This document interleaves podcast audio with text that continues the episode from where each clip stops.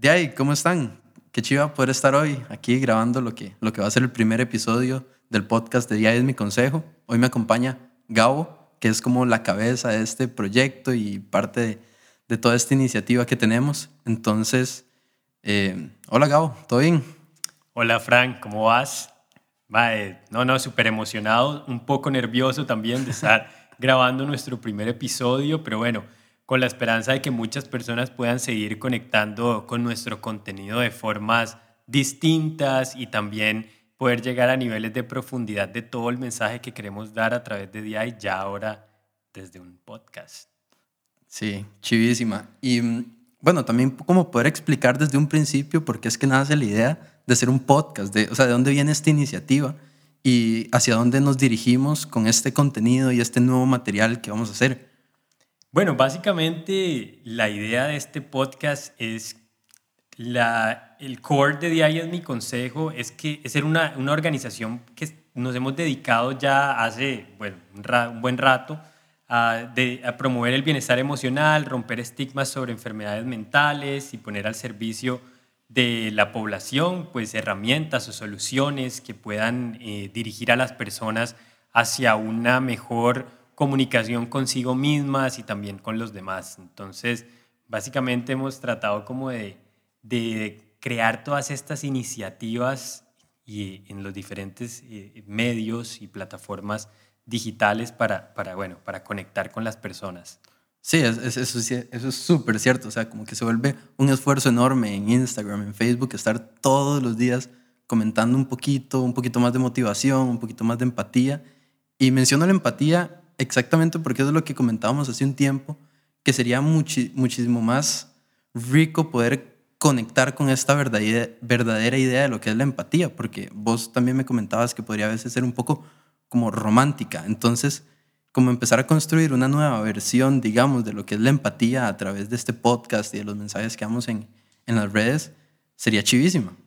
Sí, sí, básicamente la empatía eh, Actualmente le hemos asignado como mucha, muchos valores muy románticos en cuanto a se trata siempre de estar bien, de ser una persona sonriente, de no llevarse mal con nadie y, y no hay nada más alejado de eso, ¿verdad? La empatía, como lo planteamos nosotros desde el modelo de la comunicación no violenta, se trata de un entendimiento profundo sobre la experiencia o el mundo de los demás, ¿verdad? Entonces, muchas veces pensamos que Empatía es ser como alguien tuani, si no hay nada más, más alejado de eso, o sea, en el sentido de que no es, requiere mucho esfuerzo lograr entender el mundo del otro. No es un mundo fácil. Todas las personas hemos vivido experiencias o, la, o hemos experimentado la vida desde una forma, desde nuestro propio lente. Entonces imagínate lo difícil que es ponerse ahora a ver el mundo a través del lente del otro. Entonces, por eso la empatía es este esfuerzo que se hace porque es difícil, ¿verdad? Porque cuando se me está pidiendo empatía hacia la realidad de alguien más es porque de entrada no la entiendo. Es, un supuesto que, hay que hay que lidiar con eso. Si yo tengo que hacer es darle empatía a alguien es porque no estoy logrando captar el 100% su mundo entonces la empatía aquí es un vehículo, un vector de transformación de un esfuerzo intencional por comprender cuáles fueron estas necesidades detrás de esta otra persona para hacer lo que hizo.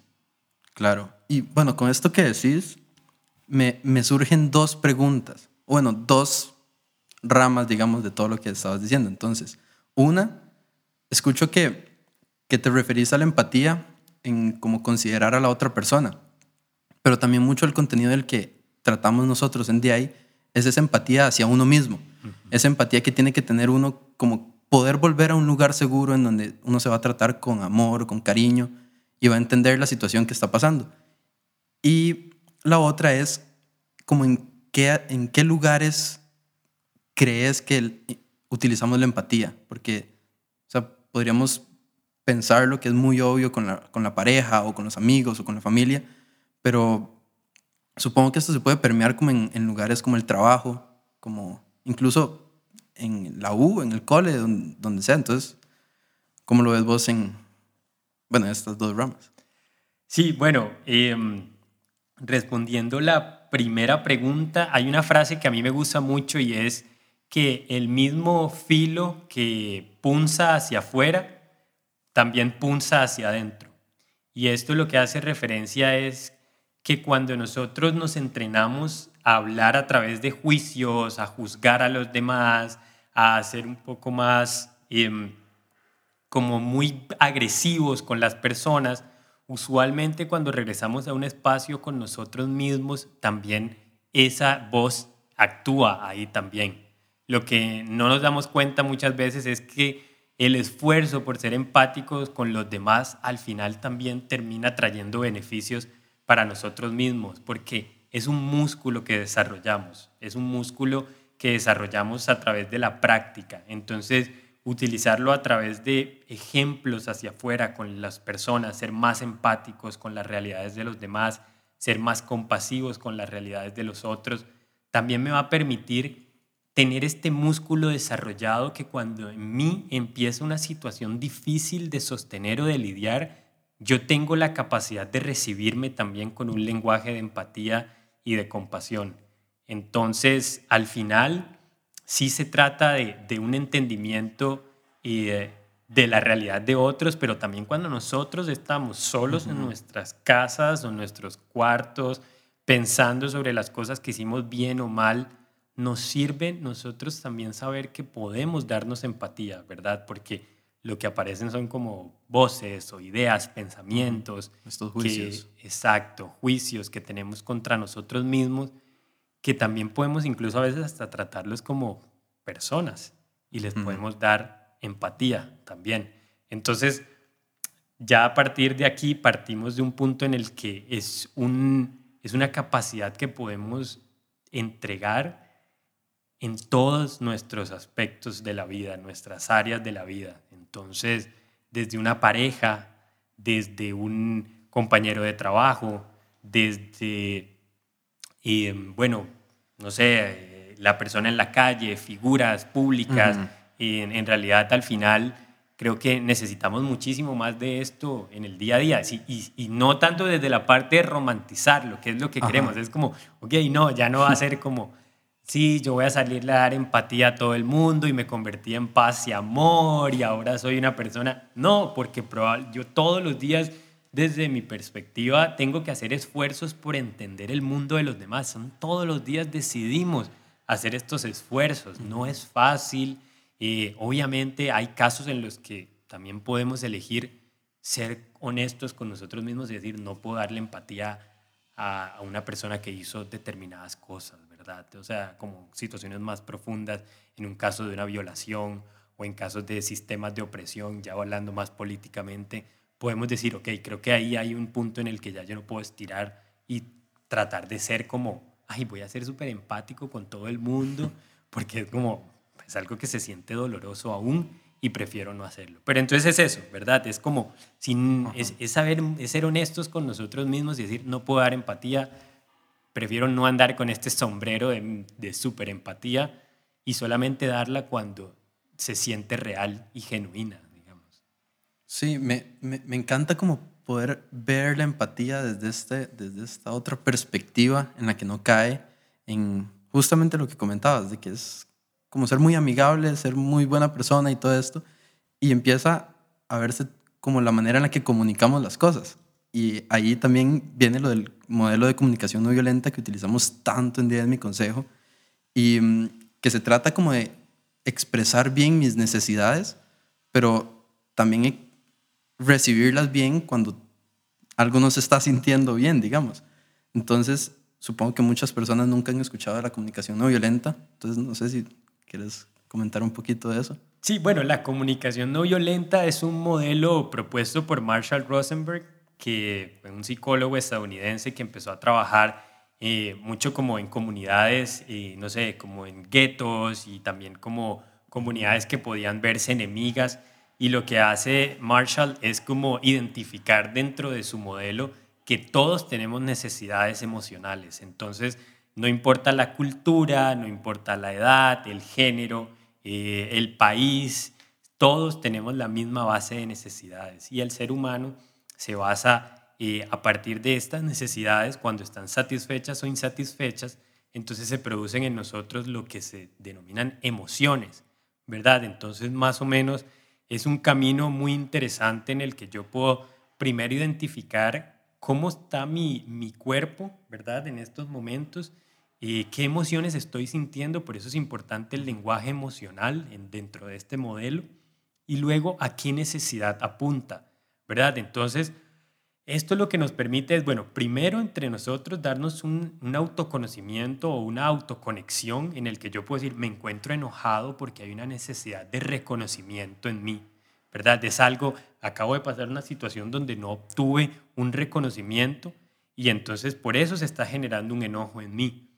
Entonces esto lo que hace es que a partir de aquí nosotros se nos facilita vernos sin juicios. El lenguaje de necesidades lo que hace es aterrizar la parte de de que tengo una necesidad que es totalmente válida y tal vez, no sé, podemos caer en el como, usted lo que está buscando es llamar la atención, o usted lo que es es alguien egocéntrico, o usted lo que es, y tal vez cuando lo traduzco al lenguaje de necesidades puedo decir, ok, tengo una necesidad de reconocimiento, de ser considerado, de ser visto, y por eso cuando no la estoy encontrando, me encuentro insatisfecho y entonces se producen en mí enojo, frustración, decepción, entonces, este mismo lenguaje que utilizo conmigo mismo para entenderme, también yo puedo decir, ok, Frank, vos estás en una búsqueda de crecimiento, ¿verdad? Estás en una necesidad de crecimiento y entonces tal vez puedo entender muchas razones por, no sé, una decisión que tomaste respecto a, a no sé, dejar un trabajo, moverte a otro lugar, entonces ya cuando puedo decir es como, ok, dentro de Frank hay una necesidad, de, detrás de Frank hay una necesidad de crecimiento que es válida como cualquier ser humano la tiene y no dejar de ver como, este, ¿por qué se fue? ¿Qué mal ride esta persona? Eh, lo que está buscando es, no sé, arrimarse al árbol que más le da sombra. Y entonces hacemos historias respecto a cosas tan sencillas, si lo traducimos a este punto, que nos puede dar como muchísima más paz, ¿verdad? Como entender el mundo de esta forma nos puede traer mucha más tranquilidad. ¿Y crees que esto que mencionas del lenguaje de las necesidades, porque en lo personal, a mí a veces me cuesta traducir lo que siento y lo que necesito en mi vida a las palabras. Entonces, puede ser que esto también tenga una repercusión en la manera en la que me demuestro o yo demuestro a alguien más empatía. Y volvemos otra vez al tema como de, de poder regalar empatía relacionado con la manera en la que lo comunico. Ok, digamos, no, no, sé, si, no sé si quedé muy claro en la pregunta, pero me estás diciendo como, como poder entender a la otra persona a través de este lenguaje es lo que me va a permitir regalarle empatía. Más o menos, o sea que tal vez eventualmente yo estoy siendo menos empático con los demás porque no sé traducir este lenguaje de las necesidades. O sea, no sé comunicar bien lo que siento o lo que necesito. Por lo tanto, termino sin dar mucha empatía. O sea, como si va relacionado. Sí, claro, claro, porque es que usualmente eh, yo creo que el lenguaje eh, moldea nuestra realidad, y para bien o para mal.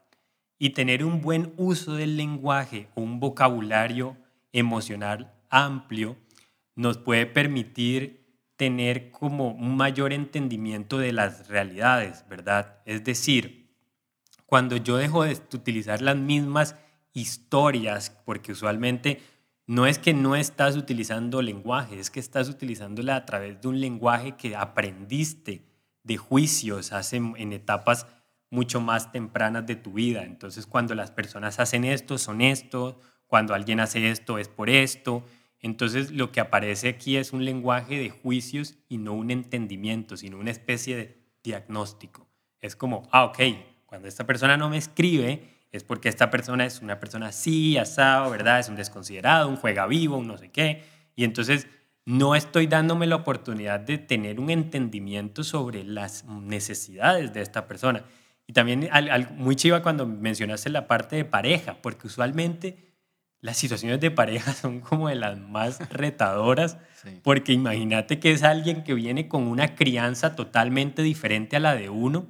en la que el comportamiento viene como justificado a través de, sus, de toda su vida, ¿verdad? Entonces te encontrás ahora con una pareja que, que tiene otro lenguaje, no sé, hay, hay teorías como los lenguajes del amor, ¿verdad? Que a esta persona le gustan los servicios y a esta persona le gusta tiempo de calidad, ¿verdad? Creo que es un, es un libro bastante interesante, pero también habla mucho del lenguaje de necesidades, ¿verdad? Al final lo que está haciendo es traducir todo esto a necesidades core, por ejemplo, el hecho de que a mí me regales atención o me regales espacios es algo que a mí me llena mi tanque, ¿verdad? Entonces, te lo puedes comunicar a tu pareja ya no en un lenguaje de juicio, sino como, es que vos nunca me prestas atención y lo que haces es que me ignoras todo el tiempo y lo puedes transformar en un lenguaje mucho más intencional o de proposición y es como, ve, cuando me regalas espacios de escucha y cuando me regalas como tu atención, eh, yo me siento muy feliz, me siento muy,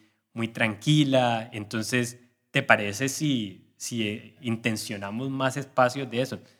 Mucha gente, yo sé que muchos nos deben estar escuchando y estar diciendo como, madre, yo nunca le voy a hablar así a mi pareja porque qué lenguaje más robótico, ¿verdad?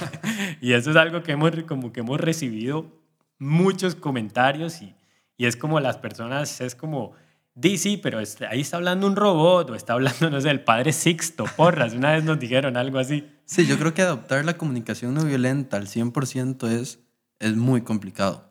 Tal vez la intención que uno tiene detrás de lo que está diciendo puede estar fundamentado por la comunicación no violenta y se vuelve mucho más empático. Exacto, sí, y podemos naturalizar el lenguaje. Una vez que ya lo aprendemos y lo adquirimos y lo manejamos, pues también lo podemos ir naturalizando allá nuestros, nuestras palabras a un lenguaje muchísimo más común. Y esto nos va a permitir también restablecer mucho la conexión, porque también a veces cuando hablas así, pues la persona puede decir como, wow, wow, wow, ¿quién me está hablando aquí detrás, verdad? Entonces es como, no, no, o sea, aquí está la misma persona, está el mismo Gabo, pero con un lenguaje intencionado a conectar con vos, ¿verdad? En el que no voy a estar juzgándote por lo que haces constantemente, sino que quiero abrir un espacio para entender cuáles son las necesidades que hay detrás de vos. Y no sé, un caso personal es como eh, a mi pareja le gusta es tener espacios en la montaña y a mí me gusta, mi manera de diversión es con amigos, y ir a tomar con amigos.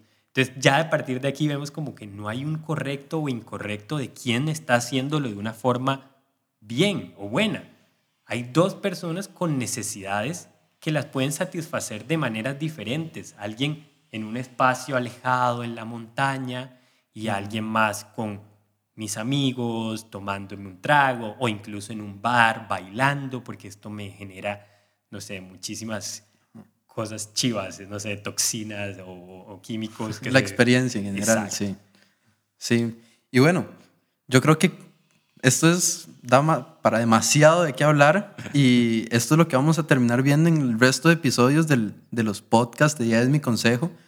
Y mm, bueno, a las personas que lo estén escuchando, que nos comenten de qué les gustaría que pudiéramos comentar, todo relacionado siempre como un poquito a la empatía, que es más que todo como el, el, el propósito, la meta que tenemos. Y, y trascender un poquito más de lo que son las frases que ponemos siempre en redes sociales, que, que, a veces se quedan sin la explicación que queremos por detrás. Entonces, esto puede ser un, un, buen fundamento para eso y para que las mismas personas puedan como ir entendiendo un poquito más nuestros mensajes. Entonces, no sé si quieres agregar algo más, Gabo. No, no, súper emocionado, súper satisfecho también. y eh, sí, creo que Creo que básicamente el, proyecto de de mi consejo es tan fuerte porque está fundamentado en, en valores o principios o necesidades como la conexión y el propósito. Entonces, eso es, probablemente hablaremos de esto en otras ocasiones, pero creo que hace que el proyecto, bueno, sea algo con una intención bastante grande y las personas al final puedan sentir que hay detrás de esto algo muy chiva y poderoso que, que quiere ser un, un, vector de cambio. Sí, claro, a mí me tiene emocionadísimo, pero bueno, entonces eh, creo que lo dejamos aquí y espero ver buenos comentarios de qué es lo que podríamos comentar o eh, qué es lo que les gustaría escuchar. Y también malos comentarios son válidos. Exacto, siempre, todo. pero sí, entonces muchísimas gracias, Gabo. Qué dicha que podamos empezar con esto. A vos, Mae. Gracias.